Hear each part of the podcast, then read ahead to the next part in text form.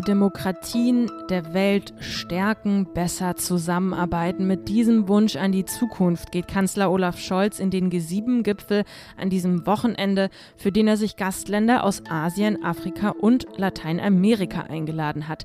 Ist das jetzt die Neuerfindung des Gipfels? Ist eine unserer Fragen in dieser Was jetzt Folge. Außerdem geht es um die Gaspreise. Die werden wohl steigen. Das sagt Wirtschaftsminister Habeck nun. Das alles gleich am heutigen Samstag, dem 25. Juni. Mein Name ist Erika Zinger. Herzlich willkommen zu dieser Was jetzt Sendung. Erstmal hier die Kurznachrichten für Sie. Ich bin Lisa Pausch. Guten Morgen. Nach dem historischen Urteil in den USA gegen ein liberales Abtreibungsrecht hagelt es Reaktionen aus Gesellschaft und Politik. Am Freitagabend sind im ganzen Land Menschen auf die Straßen gegangen, um gegen die Entscheidung des mehrheitlich konservativ besetzten obersten Gerichtshofs zu protestieren. Präsident Joe Biden bezeichnete das Urteil als tragischen Fehler. Die UN-Menschenrechtskommissarin Michelle Bachelet sprach von einem massiven Schlag gegen die Menschenrechte von Frauen und die Gleichberechtigung. Im Bundesstaat Missouri wurde noch am gleichen Tag ein Abtreibungsverbot beschlossen. Von einem unglaublichen Sieg sprach dort der Justizminister. Ausnahmen gibt es nur noch bei medizinischen Notfällen. Die NGO Goodmacher Institute schätzt, dass 26 und damit die Hälfte der 50 Bundesstaaten nun Schwangerschaftsabbrüche verbieten oder stark einschränken könnten. In der georgischen Hauptstadt Tiflis haben am Freitagabend rund 120.000 Menschen für einen EU-Beitritt demonstriert und gleichzeitig Regierungschef Irakli Garibashvili aufgefordert, zurückzutreten. Im Gegensatz zur Ukraine und zu Moldau wurde Georgien beim EU-Gipfel am Donnerstag nicht in den Kreis der offiziellen Beitrittskandidaten aufgenommen, auch wenn das Land den Antrag etwa zeitgleich gestellt hatte. Laut EU-Ratspräsident Charles Michel muss Georgien für diesen Schritt erst noch weitere Reformen umsetzen. Redaktionsschluss für diesen Podcast ist 5 Uhr.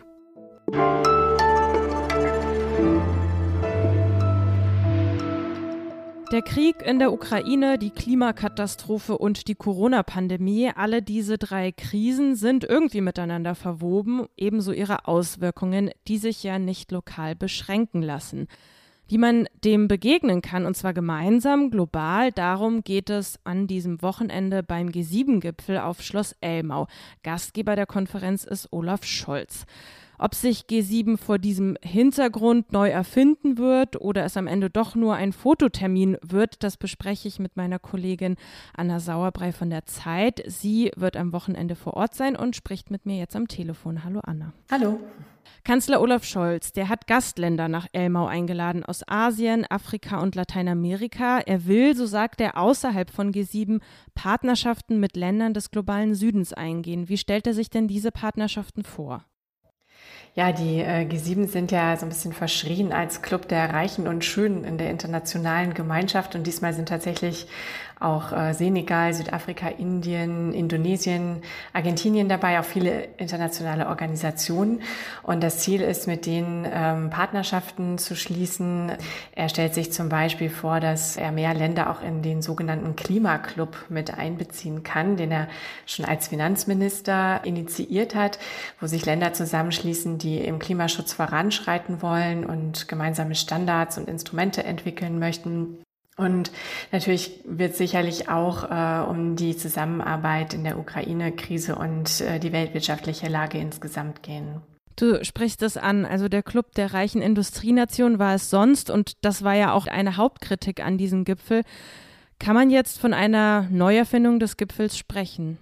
Ja, ich glaube, es kommt ähm, noch nicht mal sehr darauf an, was äh, jetzt auf dem Gipfel beschlossen wird. Es wird wie immer am Ende eine Abschlusserklärung geben, sondern tatsächlich, welche Partnerschaften daraus entstehen und ob sie auch wirklich umgesetzt werden. Also so ganz neu, dass man auch äh, die Hand ausstreckt Richtung des sogenannten globalen Südens ist es nicht. Also schon beim vergangenen G7-Gipfel in äh, Carbis Bay in Großbritannien, als Boris Johnson der Gastgeber war, hat man das in die Gipfelerklärung mit aufgenommen und hat gesagt, wir müssen Gelder zur Verfügung stellen stellen, damit auch in den aufstrebenden Ländern die Klimawende gelingt. Aber wenn man jetzt mit äh, Leuten aus NGOs spricht und ähm, Experten, die das Ganze beobachten, dann hört man eher, dass die Gelder tatsächlich noch nicht in diesem Umfang geflossen sind, wie es versprochen war.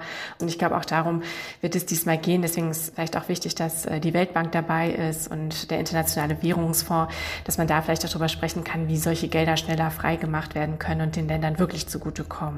Hm. Viele Länder des globalen Südens, die machen nicht Russland, sondern die westlichen Sanktionen für die hohen Energie- und Nahrungsmittelpreise verantwortlich. Glaubst du, dass bei dieser Ausgangslage eine Zusammenarbeit da überhaupt möglich ist?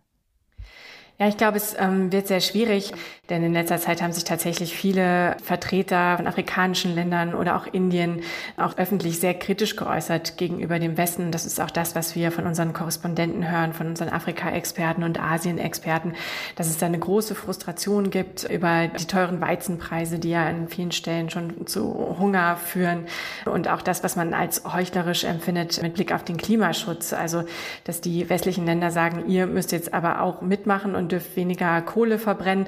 Und gleichzeitig fahren wir jetzt hier in Deutschland die Kohlekraftwerke wieder hoch, um uns unabhängig von russischem Gas zu machen. Ich glaube, da ist es tatsächlich dann interessant, jetzt zu gucken, auf was genau einigt man sich und wie wird es später dann auch umgesetzt und wie ist sozusagen die Stimmung? Also wie, mhm. äh, wie freundlich sind die Begegnungen gerade mit den Gastländern? Danke dir. Gern.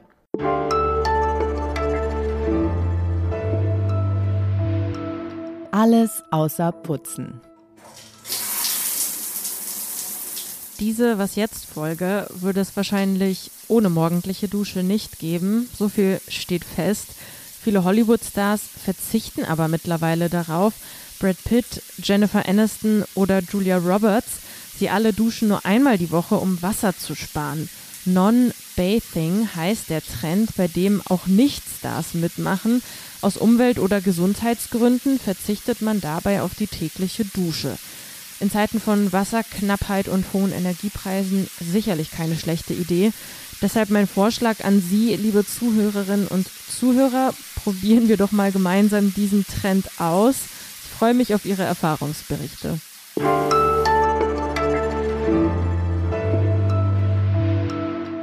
Es sieht so aus, als ob Gas viel teurer werden wird. Der Netzagenturchef Klaus Müller sagt sogar, man müsse damit rechnen, dass sich die Preise je nach Gebäude verdoppeln bis verdreifachen könnten.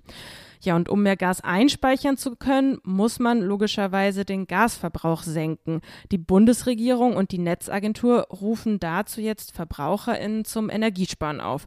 Eine Prämie dafür lehnt Bundeswirtschaftsminister Habeck aber ab, wie er im Heute-Journal deutlich machte. Das ist ja kein Spaß, den wir hier haben, sondern es ist eine ernste politische, gesellschaftspolitische Situation. Und wenn wir da uns nicht gegenseitig helfen, kommen wir da nicht durch. Und wenn da jemand sagt, ich helfe nur, wenn ich nochmal 50 Euro kriege, würde ich sagen, die kriegst du nicht, Alter. Die Aussichten sind trüb. Was bleibt jetzt zu tun? Das will ich mit Anja Stehle aus dem Wirtschaftsressort besprechen. Hi Anja. Hallo. Bis vor kurzem haben viele VerbraucherInnen vielleicht gedacht, ich habe einen Festpreis beim Gas, so schlimm kann es nicht werden für mich. Aber dieser Festpreis kann vom Energieversorger gekündigt und erhöht werden, wenn es grünes Licht von der Bundesnetzagentur gibt. Gibt es denn jetzt eine Chance, dieses Szenario doch noch abzuwenden? Ja, das hängt jetzt vor allem davon ab, wie viel Gas in den nächsten Wochen noch über die Ostsee-Pipeline Nord Stream 1 bei uns ankommen. Die Bundesregierung schaut jetzt vor allem mit großer Sorge auf den Juli. Dann steht nämlich die jährliche Wartung der Pipeline an. Das ist eigentlich ein Routinetermin. Da fließt zwei Wochen kein Gas mehr. Danach wird das wieder hochgefahren. Aber mit dem Krieg in der Ukraine wächst natürlich jetzt die Sorge, dass Gazprom das zum Anlass nehmen könnte, die Gaslieferungen danach gar nicht erst wieder hochzufahren. Und ähm, dann hätten wir natürlich ein großes Problem. Dann ähm, wird es für die Gasversorger richtig teuer, anderweitig Gas zu besorgen, um ihre Lieferverträge noch einzuhalten. Und dann müssten möglicherweise die Kosten weitergegeben werden. Wie viele Menschen wären denn aber davon betroffen? Wie viel heizen denn überhaupt in Deutschland mit Gas? Ja, tatsächlich wäre ein Großteil der Haushalte in Deutschland ähm, davon betroffen. Also rund 45 Prozent der ähm, 40 Millionen Wohnungen in Deutschland nutzen Erdgas als Energieträger, also für die Zentralheizung, Etagenheizung, Gasöfen. All das wird mit Erdgas gespeist dass Habeck den Vorschlag, finanzielle Anreize zu schaffen, so salopp muss man ja sagen, im Heute-Journal abgebügelt hat. Dafür erntet er jetzt viel Kritik. Warum ist er denn da eigentlich so strikt dagegen? Ja, der Wirtschaftsminister setzt jetzt offenbar voll auf die Eigenverantwortung der Bürger. Ähm, er hat ja auch gesagt, er wolle nicht in einem Land leben, ähm, wo man sich nur bewegt, wenn man Geld dafür kriegt. Er geht da jetzt offensichtlich davon aus, ähm, dass allein schon die hohe Gasrechnung die Menschen dazu bewegen wird, ähm, Gas zu sparen. Viele Ökonomen sind da aber skeptisch und fordern einen Energiesparbonus oder ähm, zumindest mal eine verpflichtende Energieberatung. Hm, also, äh, Habeck fordert Solidarität statt finanziellen Anreizen. Danke dir für deine Einschätzungen, Anja. Und danke auch Ihnen, liebe Zuhörerinnen und Zuhörer, dass Sie heute dabei waren. An dieser Stelle noch zwei wichtige Hinweise für Sie. Zum einen möchte ich Ihnen unser Was jetzt Spezial zu Kuba empfehlen. Das Land in der Karibik ist wirtschaftlich und politisch in der Krise. Meine Kollegin Elise Landschek war vor Ort. Ja, und mit diesem Ausblick auf die wunderbare Sendung ist es vielleicht einfacher zu ertragen, das, was jetzt am Sonntagmorgen leider aus Krankheitsgründen ausfällt. Was jetzt zeit.de ist unsere Adresse für Genesungswünsche und Anregungen. In diesem Sinne verabschiede ich mich, Erika Zinger. Passen Sie auf sich auf bei der Hitze. Tschüss und bis bald.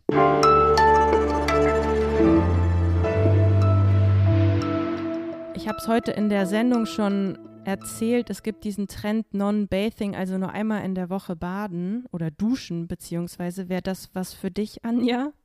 Also bei den derzeitigen Temperaturen kann ich es mir ehrlich gesagt nicht vorstellen.